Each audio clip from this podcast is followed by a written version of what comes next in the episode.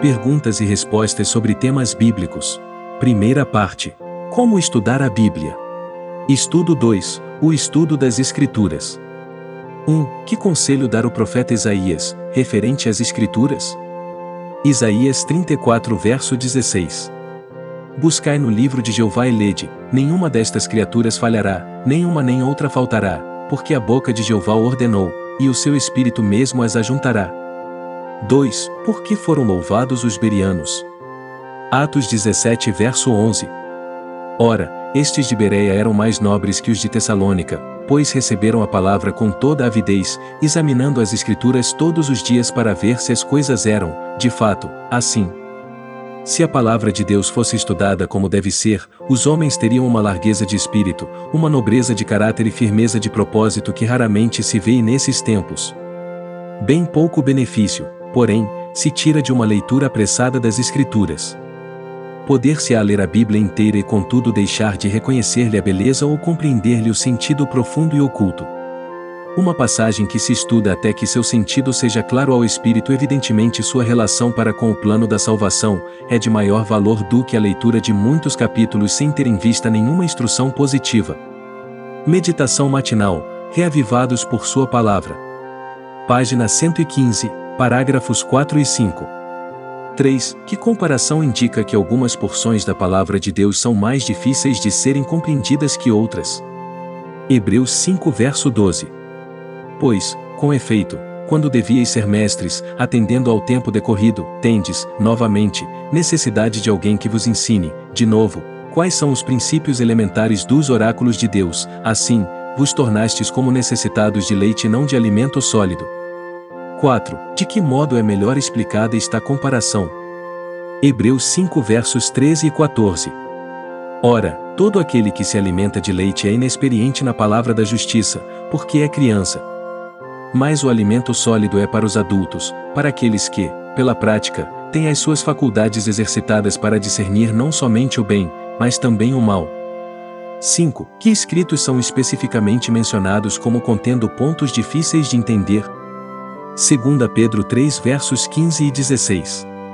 E tende por salvação a longanimidade de nosso Senhor, como igualmente o nosso amado irmão Paulo vos escreveu, segundo a sabedoria que lhe foi dada, ao falar acerca destes assuntos, como, de fato, costuma fazer em todas as suas epístolas, nas quais há certas coisas difíceis de entender, que os ignorantes instáveis deturpam, como também deturpam as demais escrituras, para a própria destruição deles.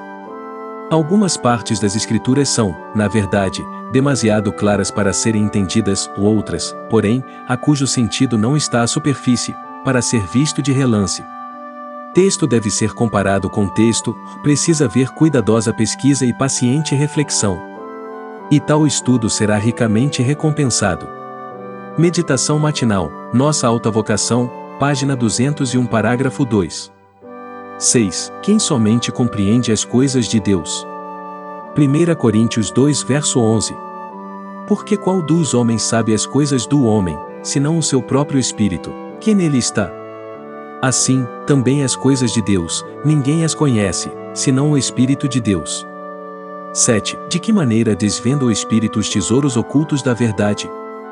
1 Coríntios 2 verso 10.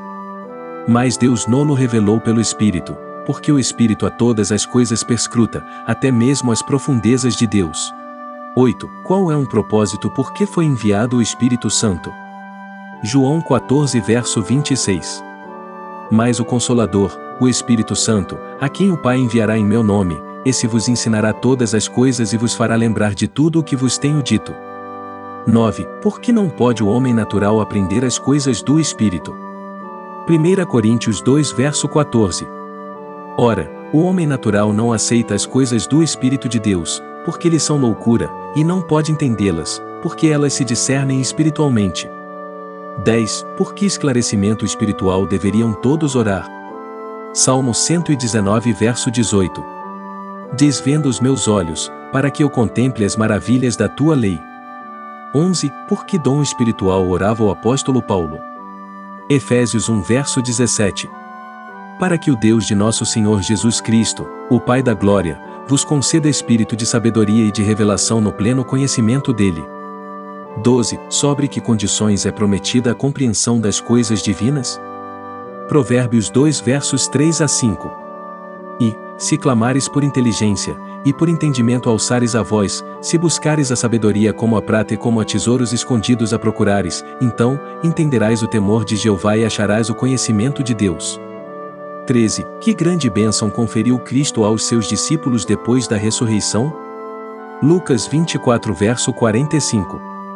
Então, lhes abriu o entendimento para compreenderem as Escrituras. 14. Que seres de ordem superior ao homem desejam estudar as verdades reveladas no Evangelho de Cristo? 1 Pedro 1 verso 12. Vos pregaram o Evangelho, coisas essas que anjos anelam perscrutar. 15. O que é prometido ao que está disposto a fazer a vontade de Deus? João 7 verso 17. Se alguém quiser fazer a vontade dele, conhecerá a respeito da doutrina, se ela é de Deus ou se eu falo por mim mesmo. 16. Como compreendeu Cristo aqueles que, embora conhecessem as Escrituras, deixavam de compreendê-las? Mateus 22 verso 29. Respondeu-lhes Jesus: Errais, não conhecendo as Escrituras nem o poder de Deus.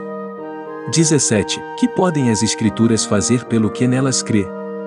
2 Timóteo 3 verso 15. E que, desde a infância, sabes as sagradas letras, que podem tornar-te sábio para a salvação pela fé em Cristo Jesus.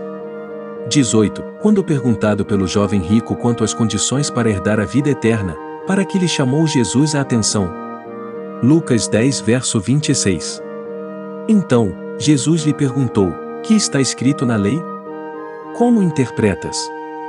19. Sobre quem pronunciou Jesus a bem-aventurança? Lucas 11 verso 28. Ele, porém, respondeu: Antes, bem-aventurados são os que ouvem a palavra de Deus e aguardam. 20. Que disse Cristo, do livro de Daniel? Mateus 24, verso 15. Quando, pois, virdes o abominável da desolação de que falou o profeta Daniel, no lugar santo, quem lhe entenda. 21. Que outro livro da Escritura Sagrada é especialmente recomendado ao nosso estudo? Apocalipse 1, verso 3. Bem-aventurados aqueles que leem e aqueles que ouvem as palavras da profecia, o livro do Apocalipse, e guardam as coisas nela escritas, pois o tempo está próximo. Se você gostou desse conteúdo, não se esqueça de curtir, comentar e compartilhar para que outras pessoas conheçam essas verdades. Apoie esse ministério divulgando nossos conteúdos. Aproveite para se inscrever em nosso canal e nos seguir nas redes sociais. Que o amor de Deus, o Pai, a graça e a paz do nosso Senhor Jesus Cristo, seu único Filho sejam abundantes em sua vida.